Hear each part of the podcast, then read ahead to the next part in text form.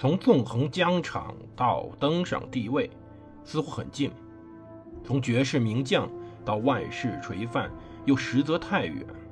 把手中的权杖换成头上的皇冠，要经历多少勾心斗角、纵横捭阖，乃至腥风血雨？请收听蒙头读书的《拿破仑传》。欢迎大家收听蒙头读书。大家好，我是胡蒙，这里是我们《拿破仑传》。我接着上回讲讲拿破仑开始要面临的外交问题。在一八一三年的六月份，六月底，拿破仑。与当时的奥地利外交部长梅特涅在德累斯顿的马克里尼宫见面，他们见面的屋子叫做中华室，可能是一个主要以收藏中国瓷器为主的一个宫殿。这种宫殿在当时整个欧洲非常的普遍。他们谈了八九个小时，目前由于没有记载，也没有在场人员记录，到底他们说了什么，只能靠猜测。并且在后来两个人的回忆中所说的话是截然相反的。在相关记载中，最不靠谱的当属数十年以后问世的梅特涅本人的回忆录。但是，如果说要比这还可靠的一些资料，比如说当天梅特涅致弗朗茨皇帝的简短官方报告，两天后梅特涅给妻子写的信，拿破仑告诉克兰古的情况，一八二四年马来对于费恩的陈述。比如说，拿破仑在生命还有六周的时候对蒙托龙伯爵说的话，大概能够猜出当时发生了什么。以下的剧情全部是靠猜测而来的，没有官方记载，没有任何的记录，只能说相对真实的情况。根据《拿破仑大帝》这本书中记载，在上午十一点左右，会谈开始了。拿破仑当时核心想吓唬这位政客。希望让对方放弃奥地利的调停计划，他觉得自己可以说服梅特涅返回法国阵营，而梅特涅是一个非常熟练的政客，这个人不愧和基佐一起登上共产党宣言的开头。他呢，执意希望靠和谈缔结全面覆盖德意志、荷兰、意大利、比利时那些没有解决领土问题的和平协议。两个人的观点与视角是完全不一样，大相径庭。这就是为什么会谈持续了八九个小时的原因。外交官梅特涅曾经与法国议定拿破仑的婚姻，维也纳人士就认为他是亲法国的。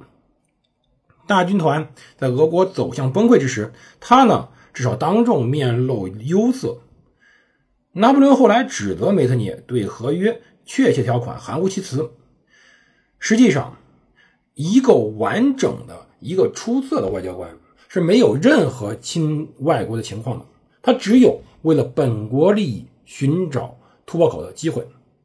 所以，对于梅特涅这种老牌的外交官、老牌的政客，他可以熟练的利用自己的所有表情，熟练的展现出自己所有的态度。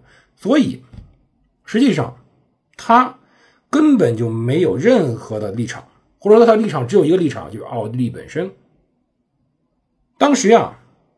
他不一定真的是想苟合，也不一定是想拿破仑丧失理智，也不一定是玩什么拖延战术。他向来反复无常，他可能在面对着整个欧洲变化，他被这些变化所驱使，他希望能够进行改变。他此时核心的观点在于，此时在德累斯顿之时，大陆命运的主宰已经不是拿破仑了，有可能是他自己。他自己为欧洲定好轴线。周围的人都觉着梅特涅的想法是琐碎的余念或者浅薄的幻想，可是他现在的努力让整个欧洲，包括拿破仑在内，围着那个轴线旋转。拿破仑后来承认过一点，就是他确实一度把帽子扔到地上。梅特涅后来告诉妻子说，拿破仑扔了四回。他说拿破仑把帽子丢到屋角，如同魔鬼一样咒骂。费恩当时说，拿破仑结束时答应参加布拉格会议，梅特涅则说四天后他才回应。他当时正要离开德累斯顿，而拿破仑钻进马车。梅特涅称自己警告拿破仑说：“陛下，您输了。”而对方则指责他收钱替英国人办事。当然，拿破仑最后这句话是非常愚蠢，他确实犯了灾难性的错误，他把梅特涅变成了不共戴天之敌。其实，在外交场合绝对不不能失去冷静。所以我们现在看，很多时候中国的外交官，比如说我们的新闻发布人，比如说我们的外交部长，他们所说的话是严谨的进行了措辞的，绝对不能留任何把柄给人家，也绝对不能得罪那些不该得罪的，也不能放过那些不该放过的。可是这场会谈以后，拿破仑开始认为梅德涅有叛出的嫌疑，而梅德涅开始认为。拿破仑，或者他自己开始确信拿破仑开始冥顽不灵，希望战争。拿破仑对梅特涅曾经说过：“说你忘了过去的经历，我三次赶走弗朗茨皇帝，坐上他的宝座，我承诺与他和平共处，我娶了他的女儿。我对自己说，你在干蠢事，可是木已成舟。我现在后悔了。”他说了奥军的兵力和战略，他说对于部署了如指掌，他所掌握的信息细到你方军队中哪些鼓手。他还说了自己的谍报网多么厉害，他呢还展示了整个间谍所搜出搜集的信息的清单。梅特涅提出法军士兵过于年轻了。当然，梅特涅在当时回忆录中说，拿破仑的话很恶劣，都不好写下来。确实，拿破仑核心是想让梅特涅相信，如果合约得当的话，他是还可以谈一谈的；如果合约不得当，非常乐意重回战场。可是。这只是吓唬人的言语，但是在梅特涅看来，拿破仑过于的强硬，过于的固执了，那么过于的希望战争。梅德涅核心是希望能够改变当时状况，他远远超过了把伊利里亚还给奥地利，他似乎提了以下要求：第一，半个意大利和整个西班牙实现独立；普鲁士收回蒂尔希特条约割让的几乎全部领土，包括但泽；教皇返回罗马。拿破仑卸下莱茵邦联保护人身份，法军撤离波兰与普鲁士，汉萨港口独立，华沙大公国就此废止。拿破仑当时怒吼道：“除了放弃伊利里亚，其他条件门都没有。”这种声音他随缘都听见了。实际上，梅特涅要求是希望法国回到战前边界，实际上他是让拿破仑承认自己这些年的努力全部失败了。而拿破仑多次告诉自己的宫廷，如果他签署屈辱的合约，让法国恢复旧边界，法兰西人民就会推翻他。这点说的一点没错。拿破仑能够坐上宝座，原因就在于他战无不胜的地位。如果他失败了，那么他自然的威望已经没有了。皇帝当时的警务报告经常指出一点：比起荣誉，法国人更想要和平。可是，对于法国人想要的和平，并不是说法国人想在拿破仑统治下得到和平，一旦这种和平得到了，就失去了注视。拿破仑清楚，当时法国支撑统治的四大柱石是财产权利、低税率、集权政府以及国家荣誉，失去一个，整个统治将摇摇欲坠。梅德涅与拿破仑谈话被拿破仑称为又长又累。第二天，他给自己老婆写信了。他核心说了一句话，一层意思就是我希望能够和平，但是和平必须光荣。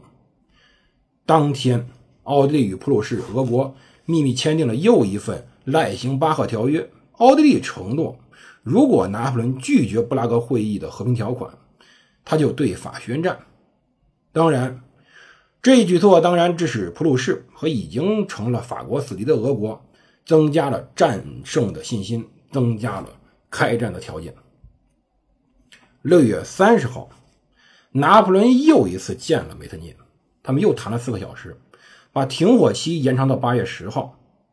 布拉格会议开幕日为七月二十九号，拿破仑同意接受奥地利在会上调停。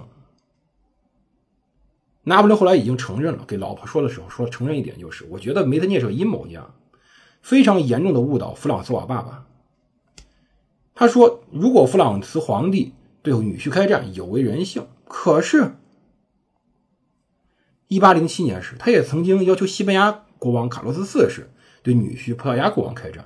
所以，在真正政治中，这种女婿越战的关系毫无价值。而在六月二十一日六月底的时候，威灵顿在西班牙北部的维多利亚大败了约瑟夫以及他参谋长若尔当元帅。约瑟夫损失了八千人以及几乎所有西班牙的王室艺术品。这些艺术品今天展示于伦敦阿普斯利宅邸，温莎城堡滑铁卢展列馆则陈列着若尔当的镶金枫红色天鹅绒元帅权杖。到七月二号，维多利亚会战消息传来，使得拿破仑在将要召开中会议中的地位严重的削弱。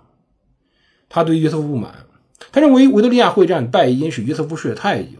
当然，这是很荒谬，但是约瑟夫确实不是个军人，他也承认这一点。这种战败非常严重。为什么他要让哥哥统帅四万七千人去对付马尔伯勒之后最伟大的英国军人呢？由于这种西班牙的灾灾难，这种军事灾难、政治灾难，使得这两个非常亲密的兄弟，我们前面讲过，他跟约瑟夫的关系非常亲密，他们感情信任几乎破裂了，他们都把责任算对方头上，而这种情况导致他又失去一个支撑点。而同时，在七月初，俄军、普军、瑞典军总参谋部在特拉申贝格协调战略，防止布拉格会议失败。这回他们难得的从历史中吸取了教训，联军指挥官明白拿破仑经常的包抄敌军侧翼，他们输了多少次仗了，终于理解了这一点，然后痛击中路。他们采纳奥军将领约瑟夫拉德兹基的战略，全军分成三个军团进军萨克森，不给拿破仑本人开战的机会，而在他面前撤退，并集中兵力攻击其部将弱势部队。因为拿破仑进攻一个军团，另外两个军团便攻击他侧翼或者后方。这个主意迫使他从三种决策里选择：要么采取守势，敞开交通线；要么分散军队。联军制定的特拉申贝格战略，明确的旨在制约拿破仑本人军事天才。我确实打不过你，拿破仑，可是我用数量压死你，可以吧？将来。在这这个时候，在七月二十九号，布拉格会议将要召开。在会上，他们谈什么？而会后究竟会爆发如何的战争？这种事儿是谈不拢的。而究竟以如何的结果去解决？我们下期再说。这里是蒙德读书，我是胡蒙，我们明天见。